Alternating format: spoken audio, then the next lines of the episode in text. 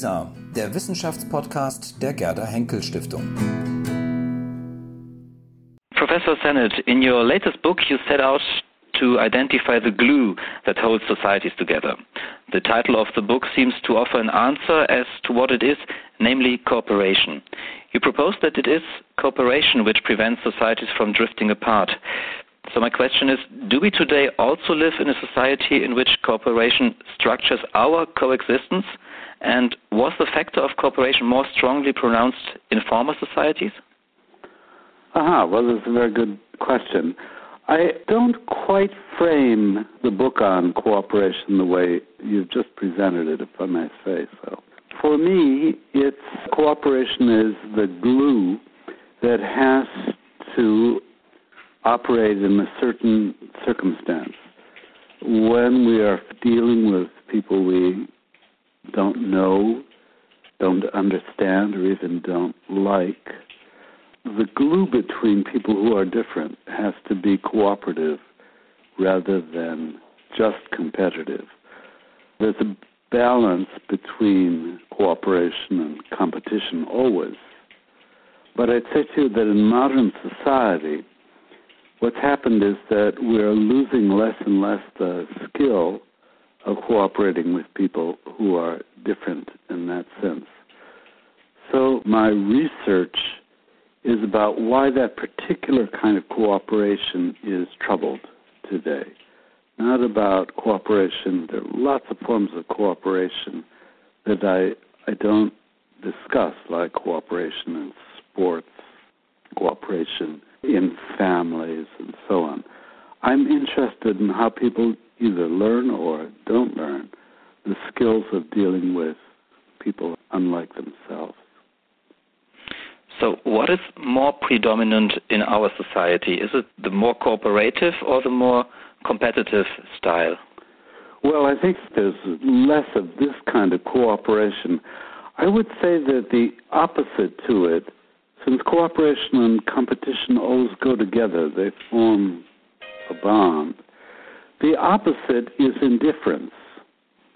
There's cooperation with people who are strangers or unlike yourself on the one hand, also competition with them. But the other pole is indifference. That is simply not connecting with them at all. And that I think we're seeing more and more of. In Europe, the obvious example of this is the flows of immigration.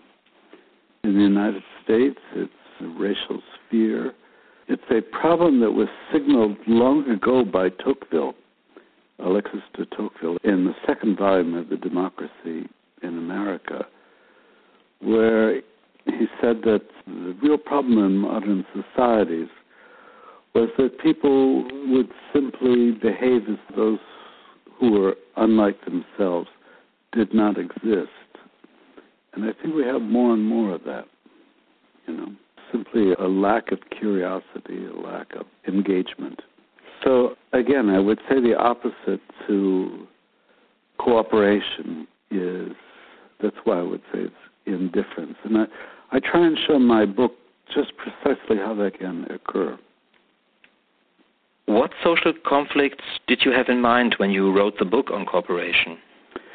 Well, I obviously had in mind problems at work where I think modern neoliberal uh, work regimes, under a surface of cooperative behavior, have less and less connection between the rulers and the ruled, where a regime of kind of individualized isolation is becoming the norm.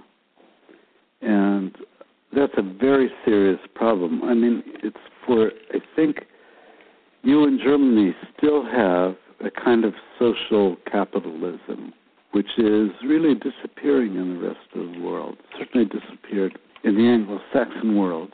And it seems to be now disappearing in China, which also had a form of social social capitalism in its recent past. So, I mean, I think the problem is that uh, indifference to others really, if in a power relationship means that the strong become indifferent to the weak. They don't want to control them in some totalitarian way. They simply want a show of obedience and of uh, submission. So, you know, that's a terrible problem. And I think it's something that's growing in the work world. Let's come back to the cooperation. Could you provide an example from history to illustrate how cooperation defines a society? Well, there are many. I mean, the most obvious one is religious ritual, which is a glue that, if you are a Catholic, for instance, holds the ritual as what binds you to all other Catholics in your everyday behavior. And if you break the ritual patterns, you have the sanctions, uh, certain kinds of sanctions from the religion. I try and argue in my book that the big modern shift in the ethics of cooperation occurs when it moves from the domain of being an obligation, as in the medieval church, to being an ethical decision, something you decide to do or not to do with others.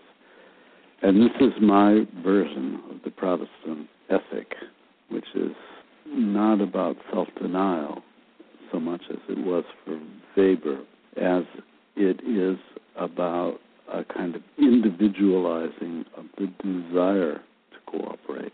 And I think that religious shift predated and has a profound effect on our attitudes about work in capitalist society today.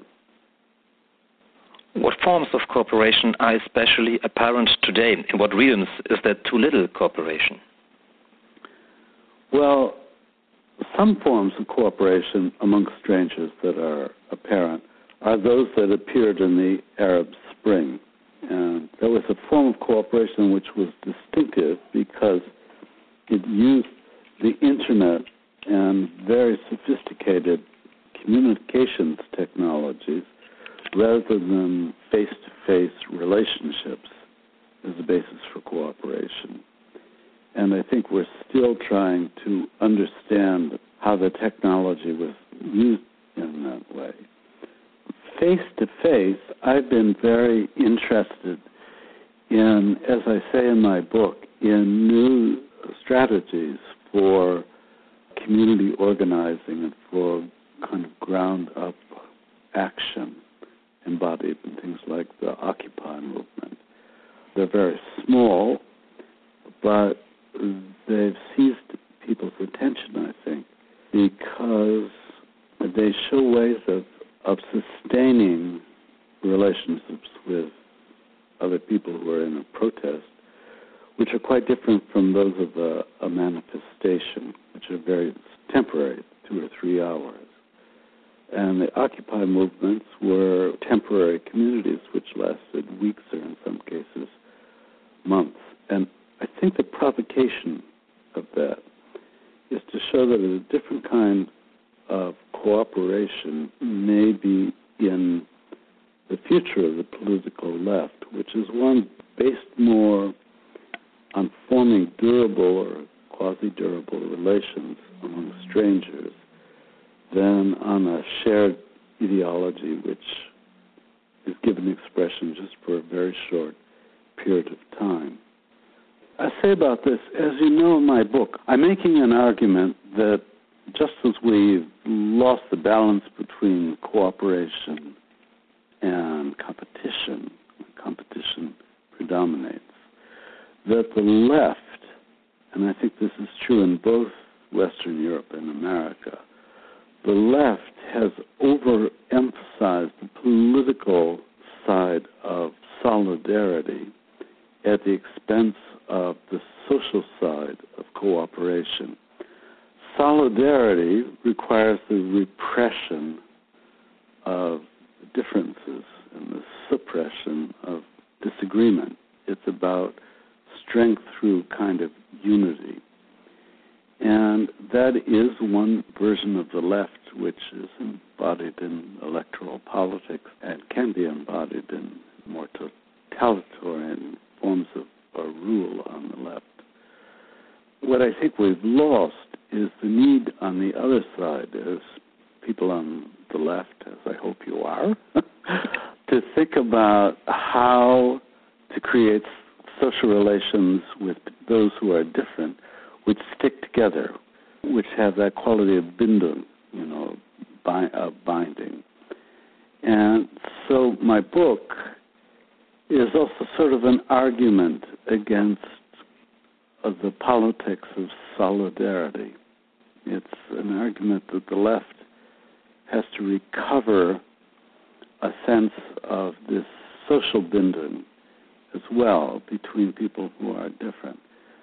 And in a way, that's a big contrast between Germany, which has always stressed the kind of political side of left wing behavior, and France and Britain, which in the 19th century were much more innovative mm. in devising social forms of left wing association. In Britain, for instance, there are housing associations, undertaking associations, tenement houses for the poor, and so on.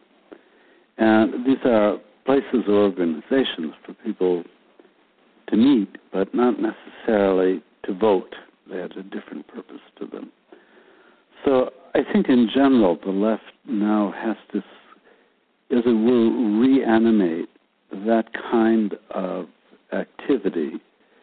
And to me, the focus of this now should be throughout Europe and North America uh, syndicates, unions, which I think should become intermediate associations that give people things like health care, take care of the aged, offer extra training to young people, or simply become social centers in a way that people don't get at work and I don't think get from the political practice. But who should be the political agent for concepts like solidarity and cooperation, if not the left, the political left? Well, uh, no, but that's exactly what I'm saying to you. Perhaps that we need to change our notion of what politics are. I'm arguing against solidarity. I'm arguing for cooperation rather than solidarity. And maybe those political agents are not the familiar cast of characters embodied by politicians in Parliament. That's what I believe. What is decisive for good cooperation? Is it the ability to communicate, or is it other personal skills that enable us to cooperate as people? Well, it depends about what kind of cooperation you have in mind. For the kind of cooperation that I have in mind, which is this difficult form of cooperation among people who are different, the skills are what I call dialogical. And the book is really a, a theory of dialogical cooperation. Dialogical, in one everyday sense of it, is listening skills, being able to listen well. And I've tried to understand what that means. It means that you look for the what people mean but don't have words for, their intentions rather than their explicit declarations. It means being able to make sense of ambiguities or incompleteness. And those, those are capacities which require experience, and they also require a certain kind of, in my view, dialogics, a certain kind of craft work. It requires gradually learning how to respond to other people on terms which are not clear. It privileges a kind of zone of ambiguity between people as something that allows them to relate to each other. Usually, when we think about solidarity, for instance, we think that the more people understand each other, the more they're going to be able to cooperate. And I think that's simple minded. In my view, what dialogical cooperation means is that even if you don't understand somebody else or agree with them, even if you don't agree with them, you have the skills in order to maintain a relationship with them. And that's why I call this kind of everyday form of diplomacy. And there are lots of examples of that. The greatest on the left was the teacher of Barack Obama, Saul Alinsky. That's originally a skill Obama practiced well, which is how to work with people who were not very clear about what they wanted, who were in conflict with each other, who could not achieve solidarity, but they could achieve something which was a messier, I think, deeper form of cooperation where they learned that they could live with somebody that was and work with somebody that was unlike themselves. That's the kind of aim that Obama had when he was a, a community worker in Chicago, and he was brilliant at it. He was incredibly good at it. I don't think as a national politician you want to say quite so gifted in the political realm, but what people have responded to him is precisely that understand that what he conveys that he understands people who are not like himself. I think it's been the source of his legitimacy. This fits to my last question. In your book, you suggest that the expanded opportunities for communication, and you've just talked about communication, yeah. for example, by means of social networks such as Facebook, etc., serve to inhibit our ability to cooperate. How so?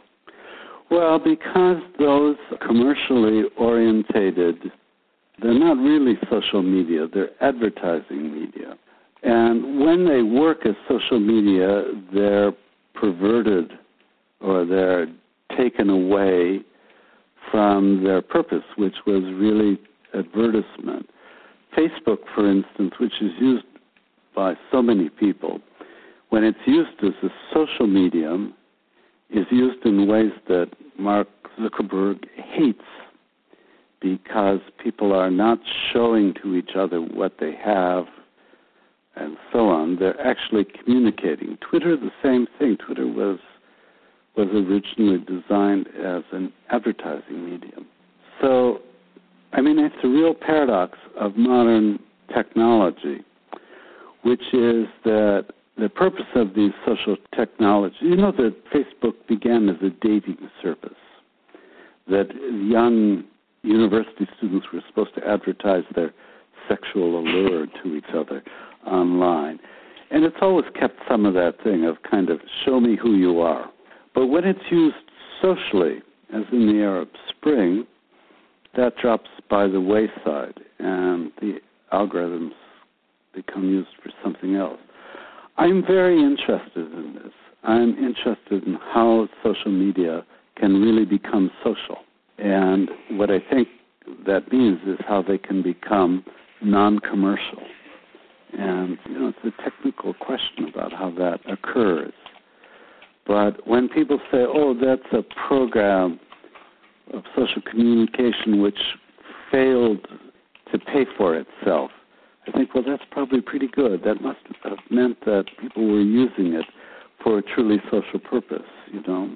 Whereas something like Facebook relentlessly tries to extract profit out of social exchange. And my idea is that we need to, as I say, a technical problem. My idea is that we need to learn how to orchestrate these computer programs for communication so that they're not based ultimately on communication as a means to the end of selling things or to you know profit extraction. You know that the algorithms for Google, which uh, like Facebook, are an attempt to extract as much personalized information about the users as possible to build up a profile or to you know to target ads and so on at them. And to me, the you know will liberate this new technology for communication when it's not possible to build a profile like that, when there are algorithms or programs written that allow people to remain strangers to each other, but still connected to each other. And that's a real challenge.